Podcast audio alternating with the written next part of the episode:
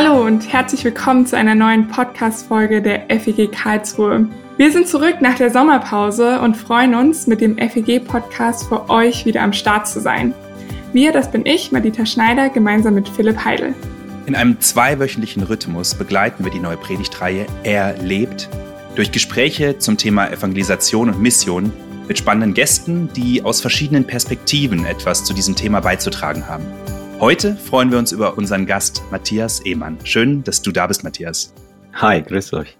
Du bist ja tatsächlich in Karlsruhe gerade, da du die sieben Studierenden begleitest, die ein zweiwöchiges Praktikum bei uns in der Gemeinde machen. Darüber sprechen wir gleich auch noch, über das Praktikum. Zunächst zu dir als Person. Du bist Professor für Missionswissenschaft und interkulturelle Theologie an der Theologischen Hochschule Eversbach. Also ein echter Experte in Sachen Mission. Wie sah denn dein Weg dahin aus? Erstmal ging der relativ normal los, wie bei vielen Leuten. Ich bin aufgewachsen in so einer bisschen christlichen Familie, so ganz kulturell, wie man das so ist. Also ich komme aus Bayern, da ist man halt irgendwie in der Kirche und das ist so ganz normal. Aber es hat jetzt auch keine riesige Rolle für mich gespielt. Und ich bin äh, zur FEG gekommen über meinen Banknachbarn aus der Grundschule. Der hat mich einfach mitgenommen zu einem Zeltlager. Das war einfach cool, das hat Spaß gemacht, da waren gute Leute. Und ich bin da so manchmal in die Jugendgruppe und als Teenie habe ich begonnen, mir wirklich so die Fragen zu stellen, was bedeutet so das Leben? Heute als Experte weiß ich das ganz normal, so mit 12, 13, 14, Entwicklungspsychologie, man stellt sich diese Fragen. Und äh, in dieser Jugendgruppe waren da Antworten, wo ich mir gedacht habe, das will ich ausprobieren. Ich versuch, ich will das einfach mal ausprobieren, mit diesem Jesus unterwegs zu sein. Was kann schon schiefgehen? Und es war eine sehr gute Entscheidung. Es war richtig gut. Es hat mein Leben mega bereichert und ich bin einfach in die Jugendgruppe gegangen, war da motiviert dabei und habe überlegt, was ich dann beruflich machen will, so mit 15, 16, 17 und dachte, hey, ich will irgendwas tun, wo ich das einsetzen kann. Ich will eigentlich gern Gemeindegründung unterstützen, pushen, selber Gemeindegründung machen und dann hat jemand aus der Gemeinde, so aus der Gemeindeleitung gesagt, hey, du könntest einfach Theologie studieren. Das wäre das Studium irgendwie dazu, wo man das lernen kann. Wir haben da als Gemeindebund, FEG, eine super Hochschule in Eversbach. Geh doch da mal hin. Ich habe dann noch ein Zivi gemacht, äh, weil meine Gemeinde hatte gar keinen Pastor, es war eine ganz kleine Gemeinde, um das in der großen Gemeinde auszuprobieren. Da gab es mehrere Pastoren, es war mehr wie so Praktikum. Und dann bin ich nach Eversbach und habe fünf Jahre studiert, hm, evangelische Theologie, bin dann FEG-Pastor geworden in einer Gemeinde in Würzburg, City Church Würzburg durfte dann eine Zweiggemeinde gründen, die Abendkirche, wo wir besonders mit Studierenden in so einem Jazzclub was gestartet haben und äh, eigene Hauskreise und Freizeiten und so hatten. Das war eine richtig gute Zeit und parallel hat mich im Studium immer Missionswissenschaft, interkulturelle Theologie, dieses Fach begeistert. Und ich habe da parallel weiter studiert, so eine Schnittstelle zwischen Soziologie und Theologie und dann in Südafrika noch einen äh, Doktor gemacht und wurde jetzt ganz neulich dann berufen als Professor. Im Juli kam die Urkunde für Missionswissenschaft und interkulturelle Theologie und bin jetzt quasi wieder zurück an meiner alten Hochschule und freue mich da sehr drüber. Jetzt hast du schon ganz häufig Mission, Missionswissenschaften und so weiter gesagt. Es ist ja irgendwie, gibt ja Mission, den Begriff, gibt Evangelisation. Jeder hat da irgendwie so eine, so ein ähm, Bild von. Was ist denn aus deiner Sicht oder für dich auch Mission? Was ist Evangelisation und wie gehören diese zwei Begriffe zueinander? Ja. Ja, äh, die Verwirrung gibt's ganz oft, das ist ganz normal und ich erstmal würde ich da ganz pragmatisch rangehen, ja, nimm den Begriff, der für dich gut ist. Aber ganz oft haben wir diese Vorstellung aus der Geschichte, Mission ist irgendwie das, was im Ausland passiert.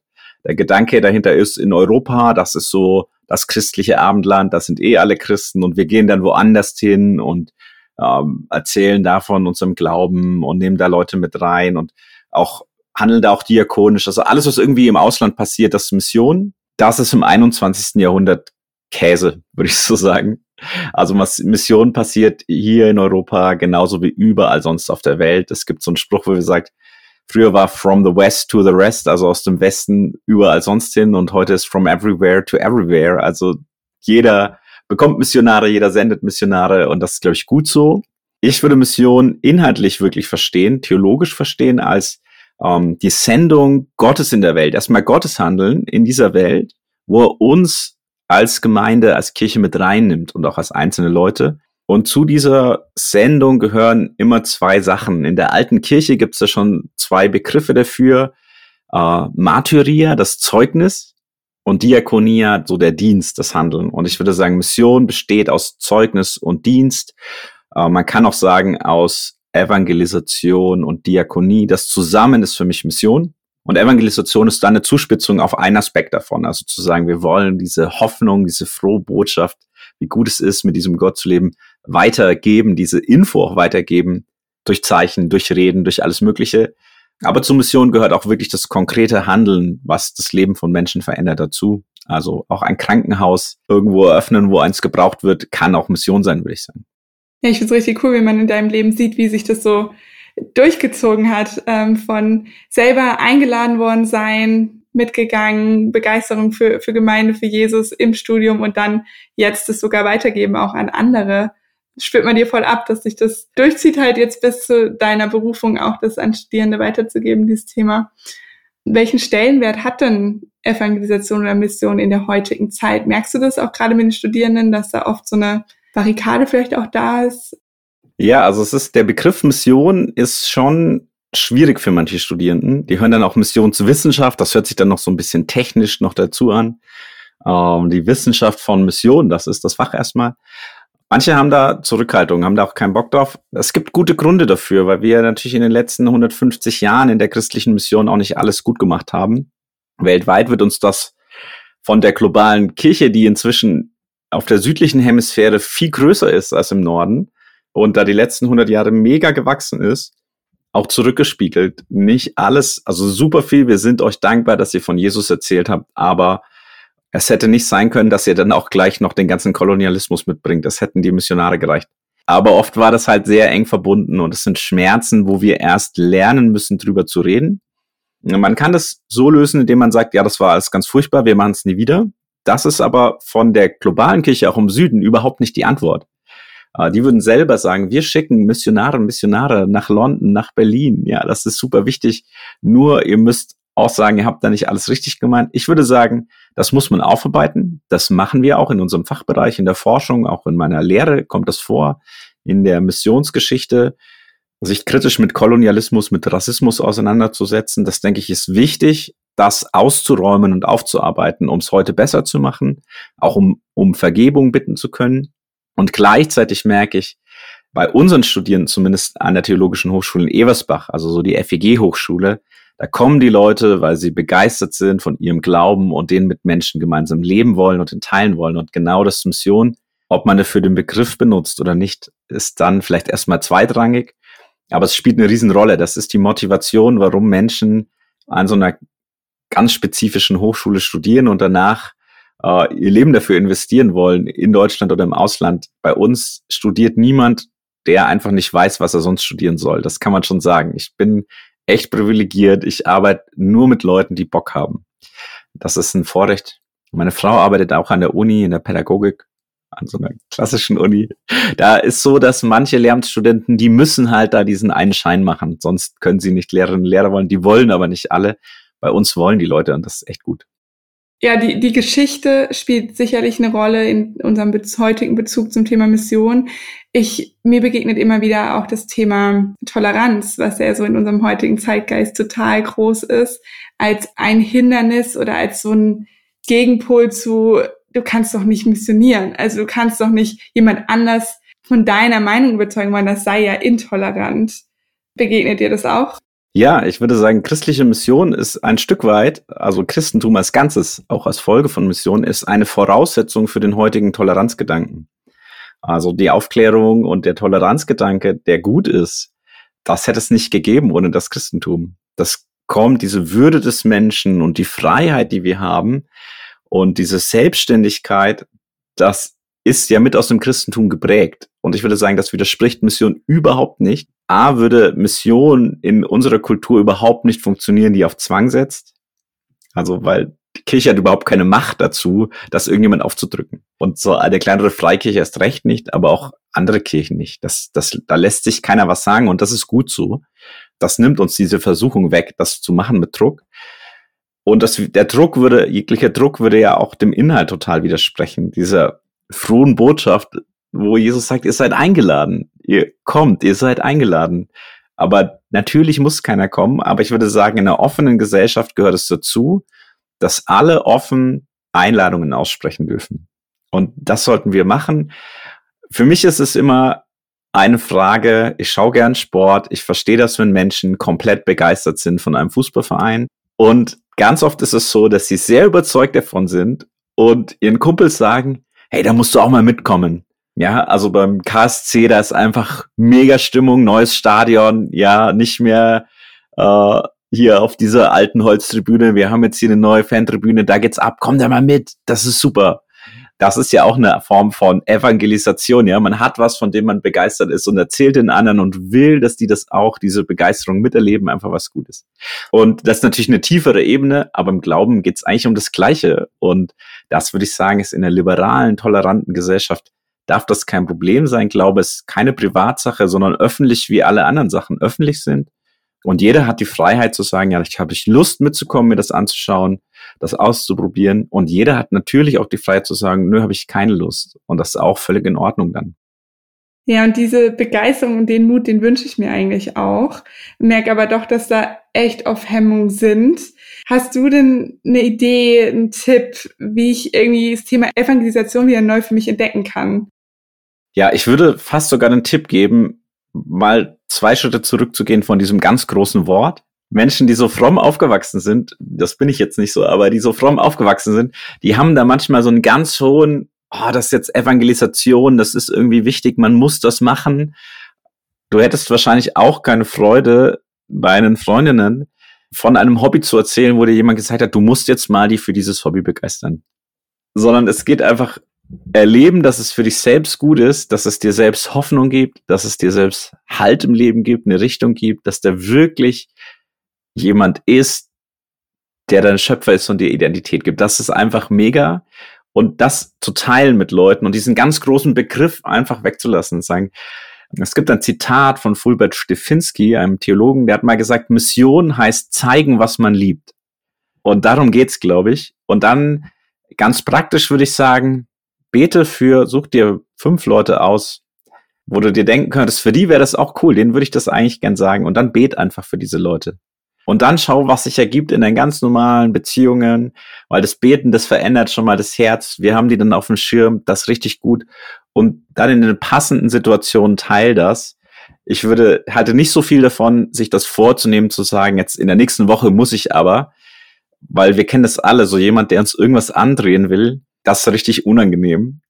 Und das geht natürlich Menschen auch mit dem christlichen Glauben so, wenn in einem total unpassenden Moment jetzt irgendwie so fünf Sätze gedrückt zu bekommen, das hilft ja keinem, das überzeugt auch keinen, sondern es geht darum zu sagen, hey, das habe ich erlebt in meinem Glauben, das war richtig gut zu erzählen, was du damit erlebst und zu sagen, hey, willst, willst du mitkommen? Wir haben da was, das ist cool, auf eine Gemeindefreizeit mitkommen oder sonst was oder in einen Hauskreis, ganz natürlich und erlebst einfach mit.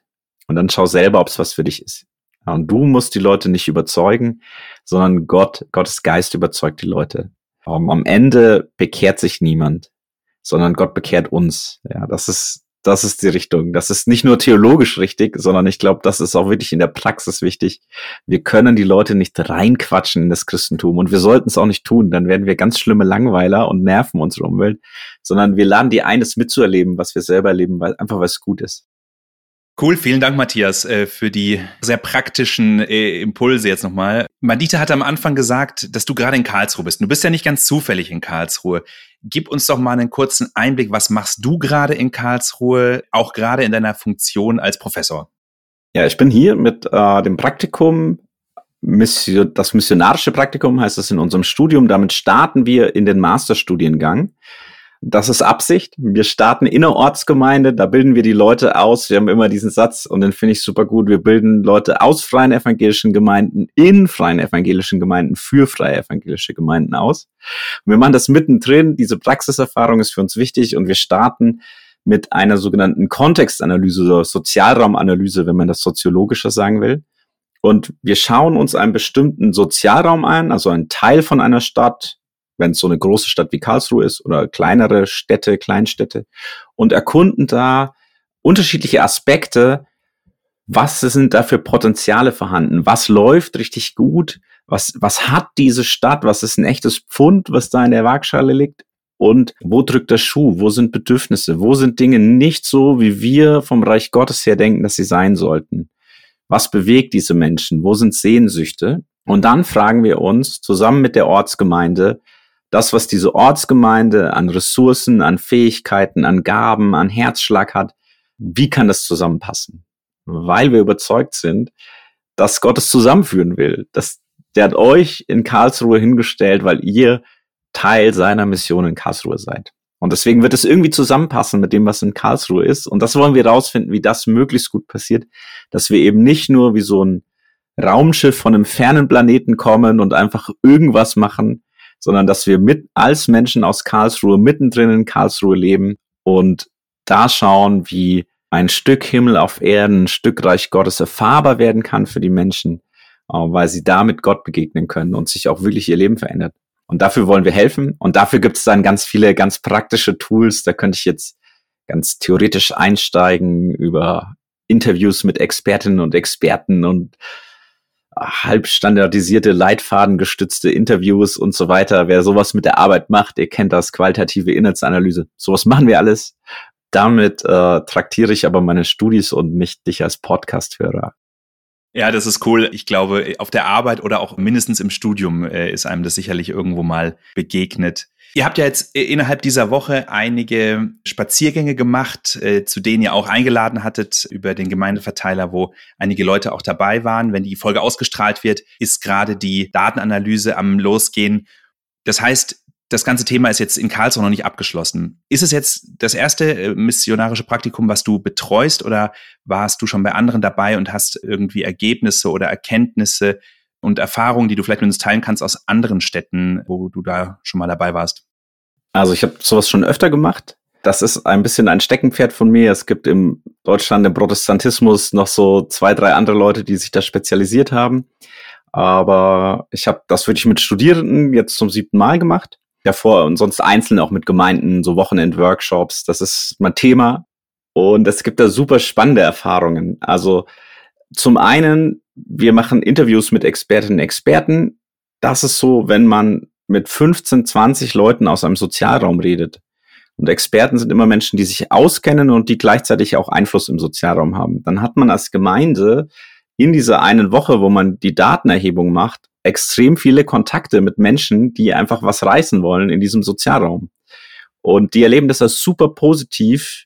Man kann sagen, durch die Bank, dass eine Kirche, eine Gemeinde sich Gedanken macht, was wirklich dieser Stadtteil braucht. Und jetzt einfach nicht nur mit ihrem Programm da kommt, sondern wirklich wissen wollen, was ist dran, was brauchen die Leute, was bringen die Leute auch mit. Und das ist was ganz Positives. Das sind erstmal positive Kontakte. Gleichzeitig, wenn du mit Leuten, die sich richtig auskennen, 15 Interviews führst, dann hast du 15 Stunden lang Infos von Leuten, die richtig Ahnung haben. Das ist echt viel, wenn man sich das so als Einzelperson vorstellt. Ich höre mir das alles an und schreibe mir das alles auf und werte das aus, dann hat man echt Infos. Und bei den Stadtteilbegehungen kombinieren wir ganz gern so soziologische, strukturierte Beobachtung mit Gebet, mit hörendem Gebet. Und das verändert wirklich die Herzen von Menschen in der Gemeinde. Ein paar von euch waren jetzt, wo wir sprechen, waren schon unterwegs mit Studis zusammen. Wir haben da so gemischte Teams gemacht, Leute, die von außen reinschauen, Leute, die von innen die Karlsruhe schon kennen. Und wenn man da betend mit offenen Augen durch die Stadt läuft, das verändert wirklich auch, wie man die Stadt sieht. Und das ist auch eine super Sache. Und das ist erstmal, was es bei Menschen in der Gemeinde und außerhalb der Gemeinde ändert. Was da rauskommt, ist in Würzburg zum Beispiel, da war ich Pastor, da haben wir das gemacht und da haben wir festgestellt, es gibt eine Gruppe von Menschen, für die hat eigentlich kaum eine Gemeinde ein besonderes Angebot. Wir haben die die Durchreisenden genannt, also Menschen, Studierende, Auszubildende und so weiter. Und in unserer Gemeinde waren da viele davon, aber die konnten letztlich halt in den Gottesdienst gehen und in den Hauskreis. Und das haben die auch gemacht, das war auch gut, aber das hat denen nicht geholfen, ihre Leute äh, da mitzunehmen. Und wir haben überlegt, wo sind diese Menschen, zu welcher Uhrzeit sind die wohnen, haben festgestellt, am Sonntagabend kommt in den Würzburger Kneipen immer Tatort und das ist voll mit Studis. Nicht, weil Studis Tatort so wahnsinnig gut finden, sondern weil wenn die Fernbeziehungen, die pendeln, Sonntagabend, bevor das die Woche wieder losgeht, man will ja nicht alleine in seiner Studiebude sitzen, sondern sich mit Leuten treffen, Gemeinschaft haben und wenn der Tatort irgendwie die Ausrede ist, warum man nochmal raus kann, dann ist halt Tatort. Und dann haben wir gesagt, wir gründen genau in so einer Studiekneipe, gründen wir einen Gottesdienst am Sonntagabend. Und die Leute sind teilweise mit Rucksack gekommen, weil sie vom Hauptbahnhof noch angekommen sind in der Stadt und dann dahin gegangen. Und da konnten Leute auch gut ihre Freunde mitbringen. Das war in der Kneipe, da war parallel war da Ausschank in der Kneipe und wir haben Gottesdienst gefeiert äh, mit viel Musik und das alles ein bisschen lockerer gemacht. Und nach der Predigt konnte man einfach Rückfragen stellen und so. Das war jetzt nicht so eine churchy Atmosphäre. Und das war, glaube ich, gut. Und das war ein Ergebnis der Kontextanalyse und hat dafür eine bestimmte Zeit vor Corona einfach gut hingepasst. In Corona war das dann schwierig, weil da waren alle Studierenden wieder weg. Ja, richtig spannend. Da freuen wir uns auch sehr auf die Ergebnisse, die ihr hier in Karlsruhe für uns erarbeiten werdet, wo es ja auch unter anderem um ein mögliches Café geht, das wir als FEG vielleicht aufbauen möchten. Liebe geht bekanntlich durch den Magen. Für uns war das die Jazzkneipe, wo sich Leute gern getroffen haben. Und ihr in Karlsruhe denkt eben über ein Café nach. Wir haben zusammengearbeitet mit dem Bereich Multilokal bei euch in der Gemeinde. Die Frage ist, nachdem der Kinogottesdienst erstmal pausiert, wie könnt ihr als Gemeinde über euer Gemeindezentrum am Wald und über das Gemeindebüro in der Innenstadt hinaus irgendwie vor Ort präsent sein? Und deswegen haben wir uns besonders die Stadtteile Innenstadt West, Innenstadt Ost, Oststadt und das Südviertel angeschaut und haben da genau hingeschaut, gibt es Möglichkeiten, dort mit einem Café, einem Themencafé, Eventcafé irgendwie präsent zu sein. Wir haben auch in den Interviews mit den Expertinnen und Experten danach nochmal gefragt. Eine Frage ist, wenn Sie sich vorstellen, dass eine christliche Gemeinde überlegt, hier ein Café zu machen, wie müsste das ausschauen in Ihrem Stadtteil, damit das wirklich Sinn macht? Und das ist super spannend, da mal hinzuhören, was da Leute, die im Stadtteil echt was reißen, was die dazu zu sagen haben. Weil genau darum geht es jetzt nicht einfach irgendwas dahin zu zimmern, weil wir es gut finden, sondern was dahin zu setzen, mit den Leuten zu entwickeln, was dann wirklich passt und wirklich die Bedürfnisse trifft und dann ein Ort werden kann, wo Menschen das erfahren können. Hey, mit Gott zu leben, das ist gut. Das ist eine gute Sache. Das gibt Hoffnung. Das schenkt Lebensfreude. Das ist einfach etwas, was durchträgt. Und ein Café kann, könnte so ein Ort sein, vielleicht. Wir schauen mal, dafür sind wir da. Und da haben wir speziell den Fokus jetzt hier in Karlsruhe drauf gelegt. Und ich bin schon mega gespannt, in zwei, drei Jahren mal hier vorbeizukommen, was da draus geworden ist. Vielen herzlichen Dank, Matthias, für den Einblick in deine Arbeit und auch in das äh, missionarische Praktikum, was jetzt an der Theologischen Hochschule mit den Studierenden hier in Karlsruhe läuft. Wir wünschen dir und den Studierenden hier in Karlsruhe noch Gottes Segen bei der Ausarbeitung, bei der Zusammenstellung der Ergebnisse und sind äh, euch jetzt schon mal im Voraus sozusagen dankbar für das, was ihr uns auch mitgeben werdet, was ihr und auch wir, die dabei waren, teilweise äh, erfahren haben in der Zeit und freuen uns, wenn du uns dann in zwei, drei Jahren besuchst und so ein bisschen auch die Früchte von den Erkenntnissen, die jetzt entstehen und entstanden sind, sehen kannst. Ja, vielen Dank. Das ist super gut, dass ich hier dabei sein durfte mit den Studis. Für uns war es eine super Erfahrung, mit euch zusammen unterwegs zu sein. Ihr seid eine mega herzliche Gemeinde. Bewahrt euch das. Und danke, dass wir mit euch erfahren und erleben dürfen. Das macht echt Spaß. Dich, liebe Hörerinnen und liebe Hörer, laden wir ein, in zwei Wochen wieder dabei zu sein, wenn wir mit Dirk Arendt über praktische Evangelisation in Gemeinden sprechen. Bis dahin, eine gute Woche und bis bald.